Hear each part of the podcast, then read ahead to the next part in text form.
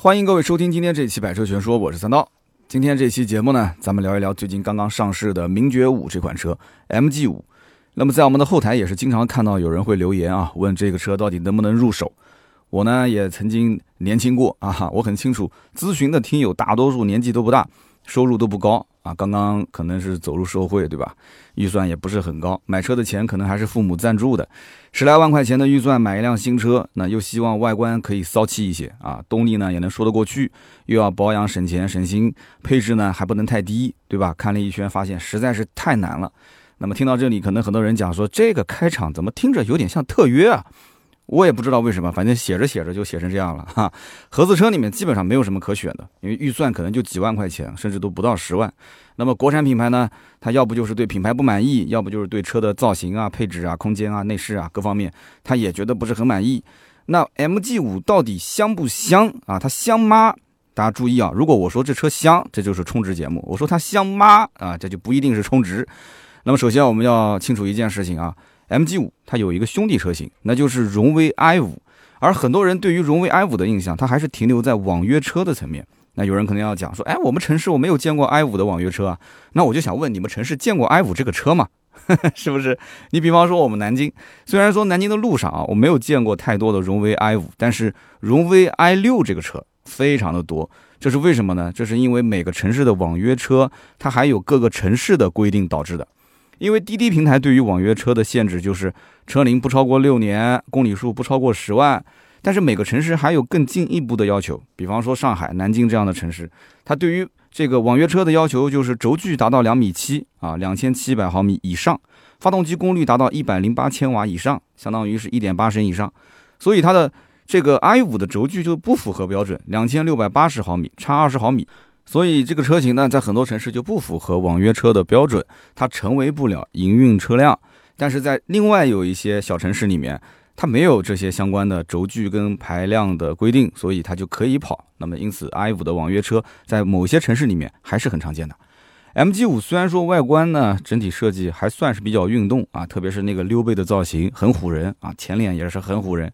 但其实它的骨子里面，它就是一台普通的家用代步车，不需要去把它神化啊。它虽然说宣传都是啊一点五 T 的版本怎么怎么凶，怎么怎么厉害，但是我相信啊，不会有太多客户真的愿意花八九万块钱买一台一点五 T 的 MG 五。为什么呢？因为有这个预算，我直接上 MG 六不就行了吗？毕竟 MG 五和 MG 六，不管是在知名度方面，还是实用性方面，还是凹造型方面，还是反正各个方面，我觉得都是差至少一个档次。所以能上 MG 六，绝对不会上 MG 五。上 MG 五的人，肯定是预算到不了 MG 六啊，哪怕就是一点点念想，我都有不了，就是我根本就买不了那个车。但你都已经到了这个位置，肯定是上嘛，对不对？那么有人可能会说，MG 五，我曾经也听说过啊，这个车子肯定也不是个新车，对吧？那么既然不是个新车，为什么我之前在路上就没有见到过名爵的 MG 五这个车呢？哎，说到点子上了。关于这一点，就是我们下面要展开来去聊的，就是说上汽名爵其实现在的玩法，它真的是非常的奔放。按道理说，一款车型它要成为经典，它必须有非常清晰的代际关系。什么叫做代际关系啊？我们之前聊过高尔夫，就这台车它为什么卖的那么那么贵，死贵死贵的价格，还有无数的。死忠粉丝，他愿意去，甚至原价去消费，还要把那个选装都满配，十八万多的裸车价加购置税加保险，花个二十来万，为什么？就是因为所有的人都是关注着这个车，它是一代又一代的进化，它有着非常清晰的代际关系，它的每一代车型都是在操控性、舒适性、科技感、外形、内饰等等各个方面都有非常明显的一些进步。那么虽然说，啊，国产之后有人骂他说这个高尔夫啊被一汽大众造的有点减配了，良心都被狗吃了。这良心有没有被狗吃我不管，但这个车子经典的元素它还在，对吧？骂归骂，买归买，一直在两厢车市场，高尔夫对吧？这座山基本都是翻不过去的，别的厂家只能是看着它割韭菜啊，流哈喇子。那么 MG 五在这一方面呢，我刚刚说的就是代际传承这一方面，它是硬伤啊。为什么说是硬伤呢？下面就是讲一讲它的历史故事了啊。MG 五这个车子啊，它的历史相对来讲比较复杂。要了解这个车子的历史啊，首先你要清楚它的家庭背景。早在1904年啊，英国是诞生了一个叫做罗孚汽车，很多人听过吧？发展到1967年的时候，罗孚汽车罗孚公司就登上了人生的巅峰。英国首相以及英国女王都是把罗孚汽车当成自己的私家车。哎呦，我的天！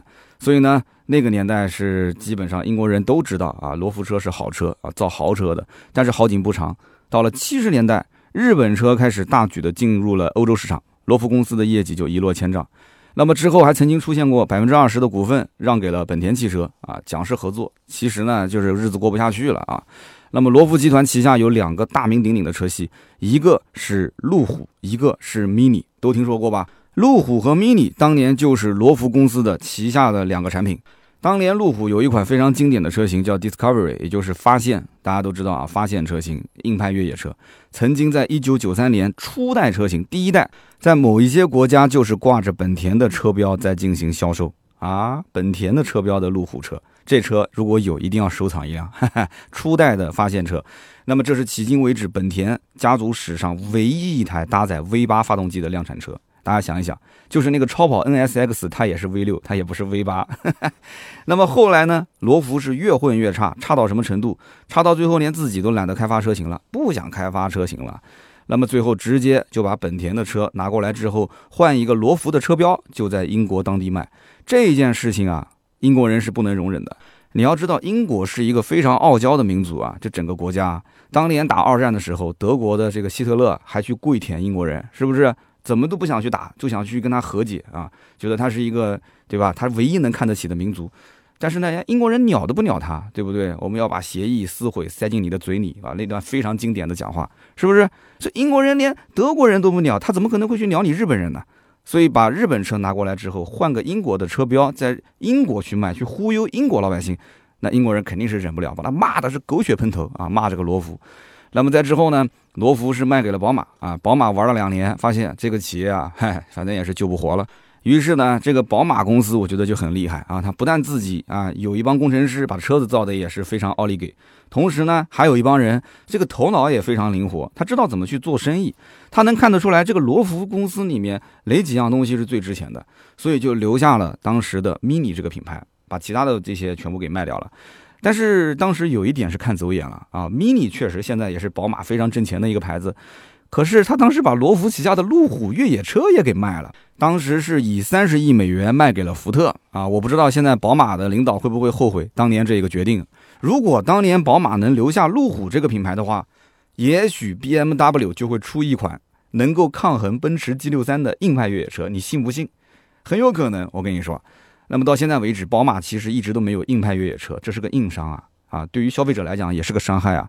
宝马和奥迪都没有硬派越野车去跟 G 六三抗衡，你说是不是？所以 G 六三加价四五十万、五六十万啊，它没有竞争对手啊，对不对？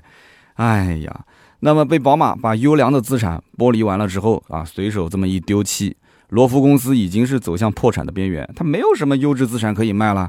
那么，正当英国佬啊苦于没人疼、没人爱的时候，哎，这个时候有一家中国公司找上门来了。他说：“我要接盘，我要接盘。”这家公司是谁呢？这家公司就是上汽集团啊。上汽集团成立于一九七八年，曾经跟美国通用、跟德国大众组建过合资公司，那就是大家非常熟悉的上汽通用和上汽大众。那么，经过几十年的这个积累啊，其实也就是站在旁边看而已啊。呃，经过几十年的站在旁边看。他就发现啊，从这个关键的汽车零部件到整车设计啊和开发和测试啊，后来也组建了上海的泛亚，对吧？他觉得说我已经有非常丰富的经验了，哎呀，我就开始摩拳擦掌啊，我就准备自己造车了，我要弄一个完全独立的自主品牌，哎，为国人长长脸啊。其实这是一个非常好的想法，确实啊，中国需要这样的企业。但是呢，非常鸡贼的德国人，他虽然跟我们合作了这么多年。那仅仅就是合资过来赚中国人的钱而已，人家不给我们提供核心技术，这是最关键的。那么上汽如果要打造一个独立的自主品牌，它只能是满世界的去找有核心技术并且愿意出售的厂家，对吧？人家如果说造车造到挣钱呢，对吧？都能挣到钱，干嘛要卖给你呢？你只有找那些实在是玩不转的啊，需要破产的，你可以把它收购。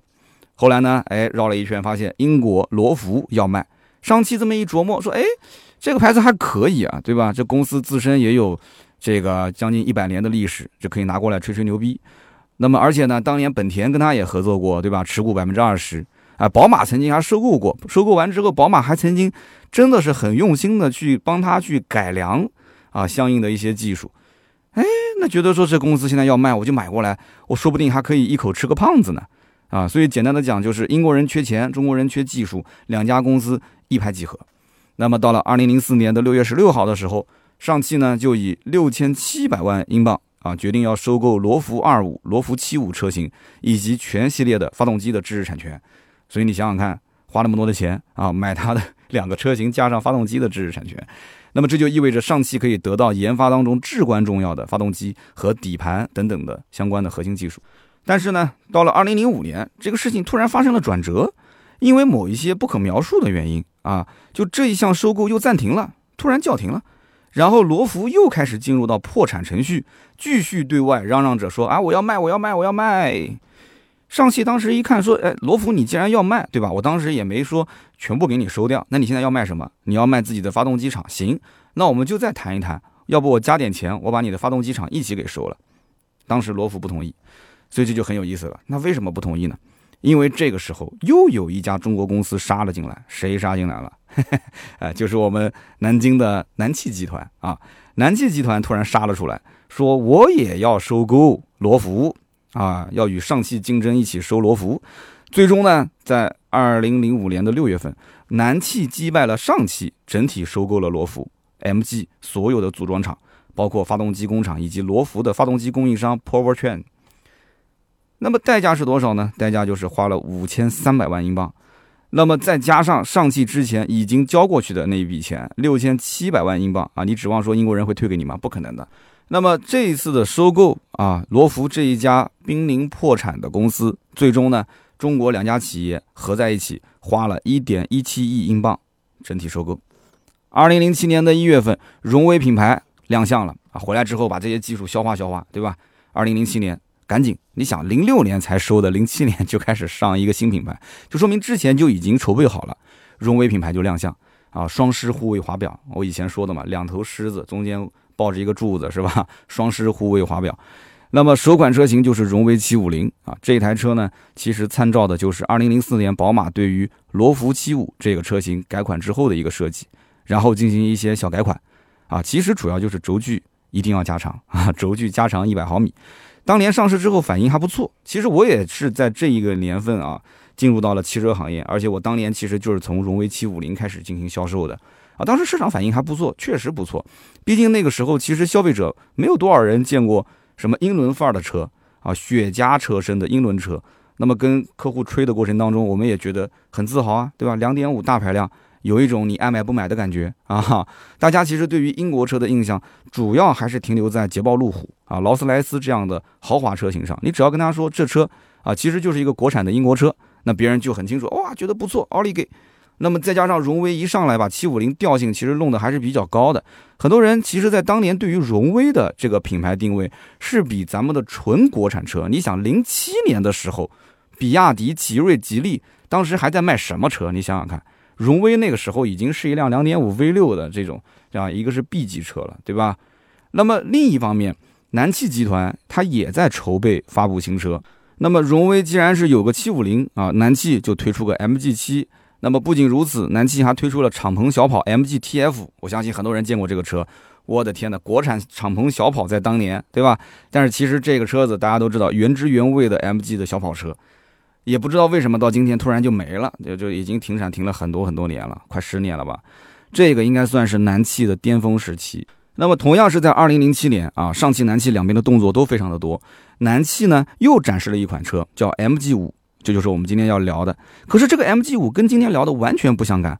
当时展示的这个 MG 五是个三厢车，很多人当时觉得很奇怪。曾经有些媒体是知道这个南汽要造 MG 五，但是当时听说是。荣威要出一个三厢版的荣威五五零，那么南汽很有可能会出一个 MG 五的荣威五五零两厢版。但是两千零七年看到的那个亮相的 MG 五，竟然是一个三厢车，而且是一个造型非常老旧的三厢车，而且亮完相之后就没有下文了。其实，在两千零七年啊，发生了一件大事儿啊，什么事情呢？就是上汽集团以一百零七点三八亿整体收购了南京汽车。哎，这事儿就有意思了。想当年，上汽去英国收购罗孚的时候，事情没谈成，杀出来一个南汽，啊，南汽也要收，南汽也要收，别人不吃他不吃，别人吃了他觉得他就香，要过来也要吃。那结果呢？上汽没办法，对吧？虽然说也没加多少钱，你收你的，我收我的，两个人就一起把它给收了。现在反过来，上汽又把南京汽车给收了，所以 MG 品牌从此归上汽所有。随后呢，上汽就推出了大家熟知的 MG 三和 MG 六的车型。有人就问了，那 MG 五去哪儿呢？MG 五的这个项目暂时被搁置啊。那么一直到两千零八年北京车展上，两千零八年在北京也发生了很大的事情，大家都知道对吧？奥运会嘛。两千零八年的北京车展上，荣威发布了荣威五五零，媒体呢就猜测说这个名爵的 MG 五啊，可能很快就要上了啊，它肯定就是荣威五五零的两厢版。但是呢，从零八年等到零九年，零九年等到一零年，MG 五还是没上市，很多人估计都已经忘了。然后到了二零一零年的四月份，荣威又上了一款新车，是荣威三五零。这个时候，哎，开始有消息放出来了，说名爵马上要上一款车 MG 五。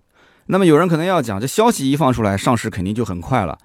二零一零年等到二零一一年，二零一一年等到二零一二年，我的天哪，终于在二零一二年三月份，MG 五这个车子上市了。所以大家想一想，MG 五这个车子啊。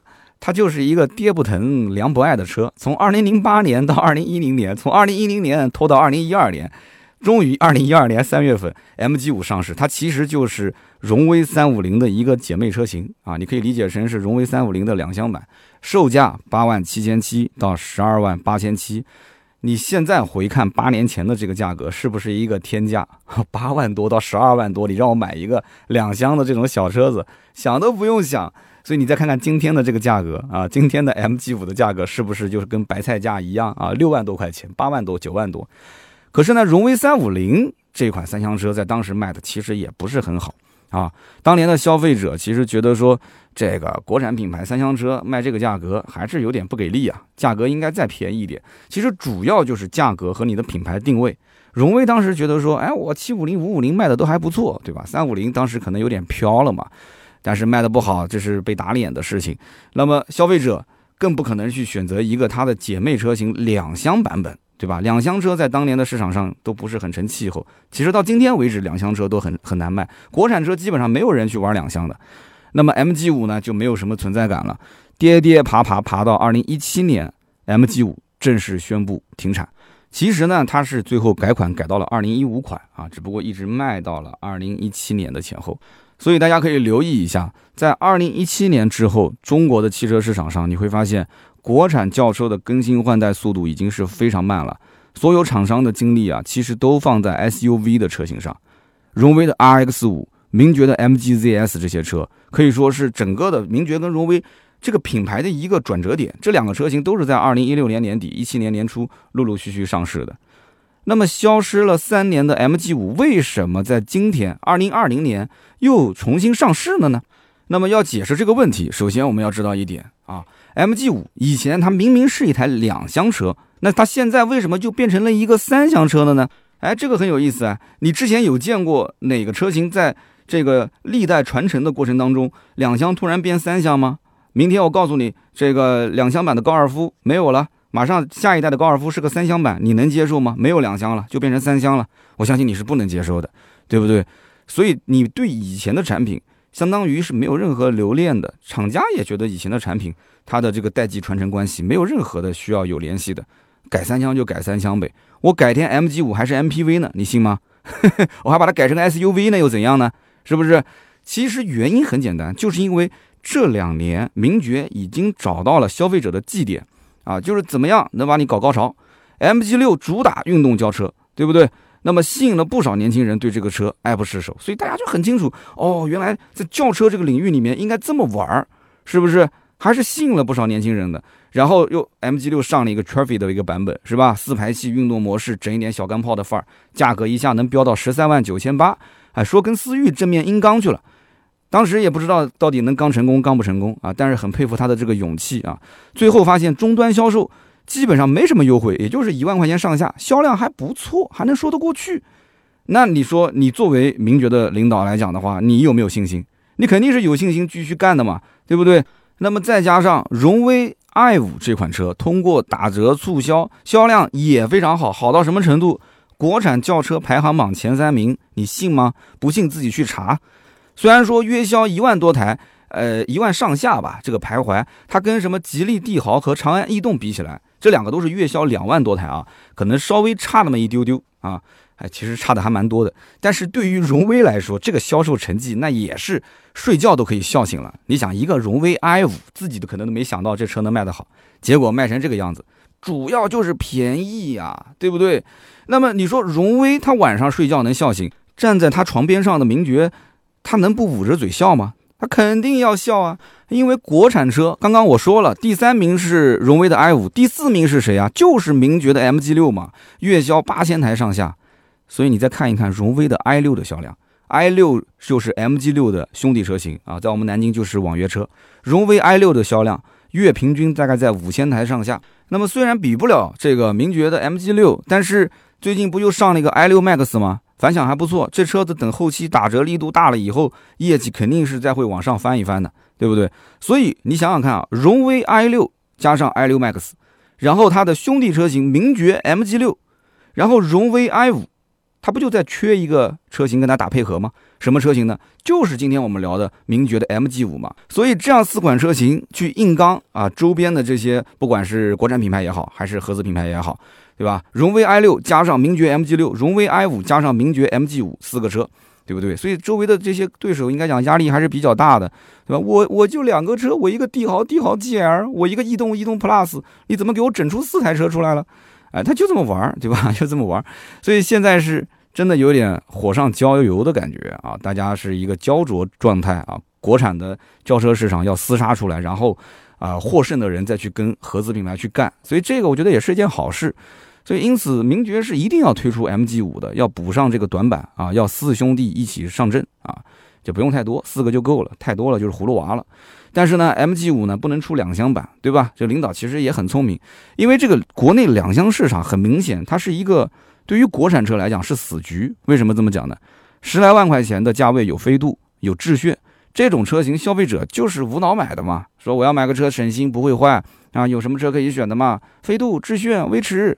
那么如果说预算再多一点啊，能到大概十二万到十六万，那就不用说了嘛，又要买两厢，又要好开，又要有品牌，高尔夫嘛，这种车子价格虽然说贵上了天，但是也有人舔啊，对吧？舔这个大众的封神之作，所以因此名爵他也很放得开，他也不要去纠结说我这车原来是个两厢，什么两厢啊，直接干掉换三厢，不用烦之前的这些什么历史背景代际的关系。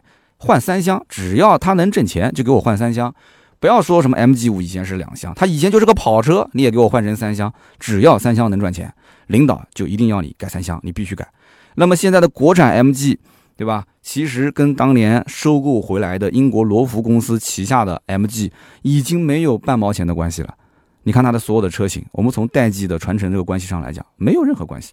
但是呢，它还是拿着英国的这个历史来宣传，它只是一个。宣传手法而已啊，为的是让自己的品牌呢能增加一点点厚重感啊，增加一点逼格啊，不要太当真就行了。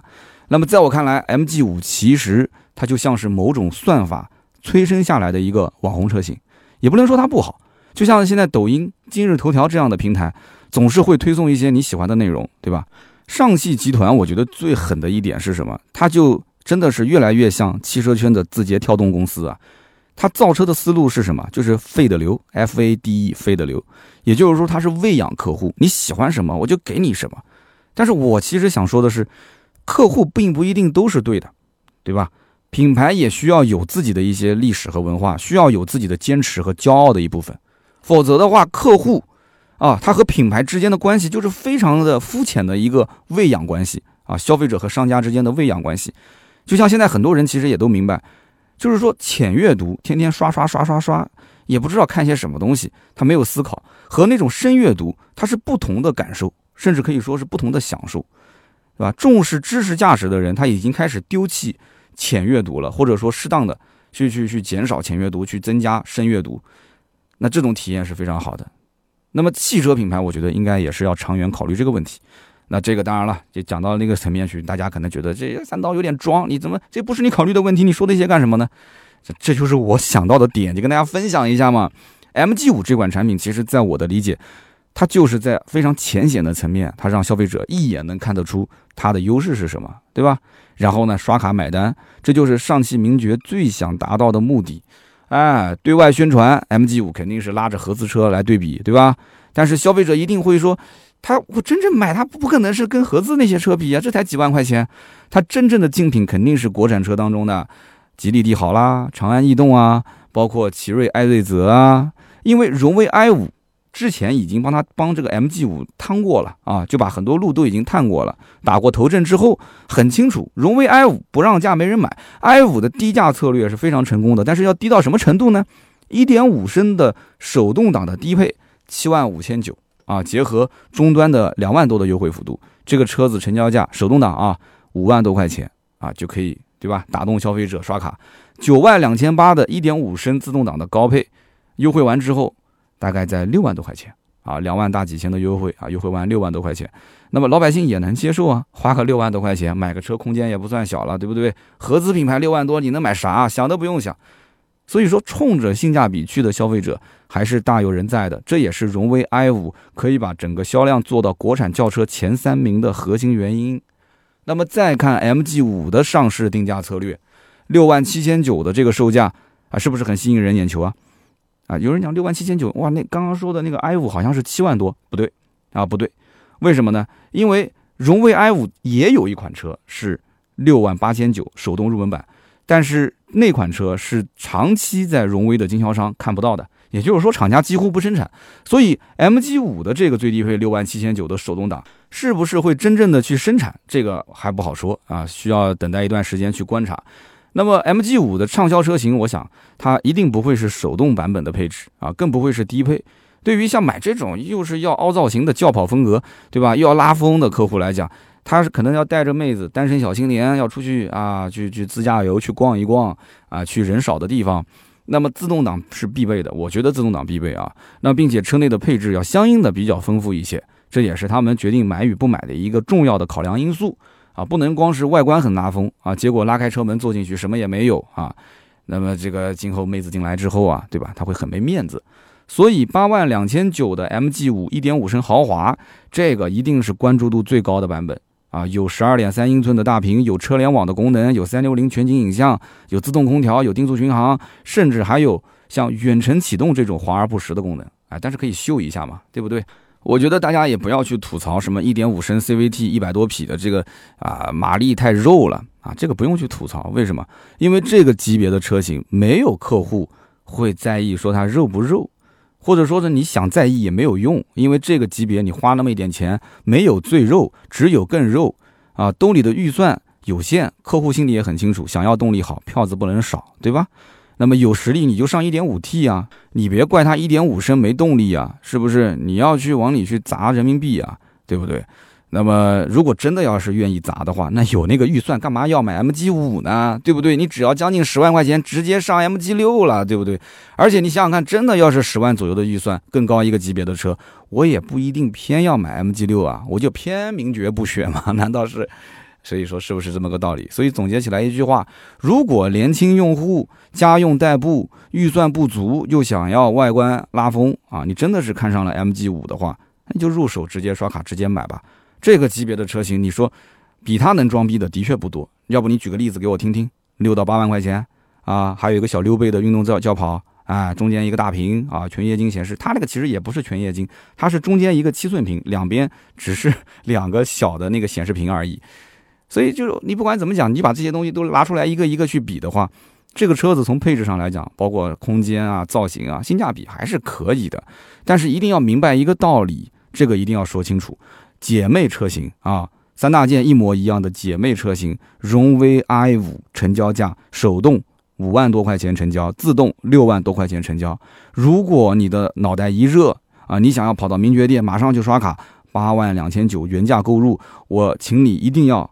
考虑清楚啊！你最好到荣威店里面问完之后，你再回来。如果那个时候你还是很冲动，你觉得你要刷卡，你要原价买，那 OK 没有问题的，对不对？你可能你挣钱来的比较快啊，你不是说一块钱一块钱去赚回来的这个血汗钱，像三刀这种啊赚回来血汗钱。就我个人预测，半年左右这车的优惠幅度肯定能到一点五到两万块钱的区间。到那个时候入手才算是合适的，好吧？我们留着自己的血汗钱啊，延迟自己的享受，好不好？啊，那个时候性价比会还可以，你就不用去，就担心天天说这个车子要降价了，什么时候能入手？抄底什么东西你不要想了，等到抄底肯定要改款了，好吧？那么以上就是关于刚刚上市的名爵 MG 五的全部内容，感谢大家的收听和陪伴。那么关于名爵 MG 五这款车呢，大家有什么想法，也可以在留言区呃评论。那么当然了，十万以内有什么车型推荐的，我们也想听听听友的一些意见啊，欢迎大家交流自己的观点。评论留言呢是对主播最大的支持，我们也会在每期节目的留言区抽取三位，赠送价值一百六十八元的芥末绿燃油添加剂一瓶。好的，下面呢是关于上期节目的留言互动环节。上期节目呢，我们聊的是第八代的高尔夫。有些人可能又要说了啊，三刀这个喷的是挺过瘾的，是不是看车的时候被销售用扫帚给赶出来了啊？其实并没有，我在节目当中呢也表达了我对这个车啊还是挺喜欢的啊，这也是一个经典的车型。只是我觉得说，大众在这款车型的配置方面啊，还是不是很厚道。啊，价格方面也没有做一些明显的下调，特别是像 1.4T 的车型，虽然官方讲说价格原来十五万多，现在十四万九，对吧？价格是便宜了，那整了那么多的一些啊额外的附带的这个选装，让我们心里面其实痒痒的啊。宣传是一个数字高尔夫，但实际上它没有那么多的数字化的东西啊，难得有几样还要我们去选装，很不爽。现在大家其实都是真心诚意的拿出自己的态度啊。用这个增配啊，包括就是各个方面的材质的替换，更高级的材质，去去讨好消费者。我就感觉高尔夫好像没有做到这一点，它其实更多的就是，哎，我就是个经典车型，对吧？我该怎么卖就怎么卖，我也没有亏待你，对吧？跟上一代的车型比，我还降了几千块钱，反正就这样了。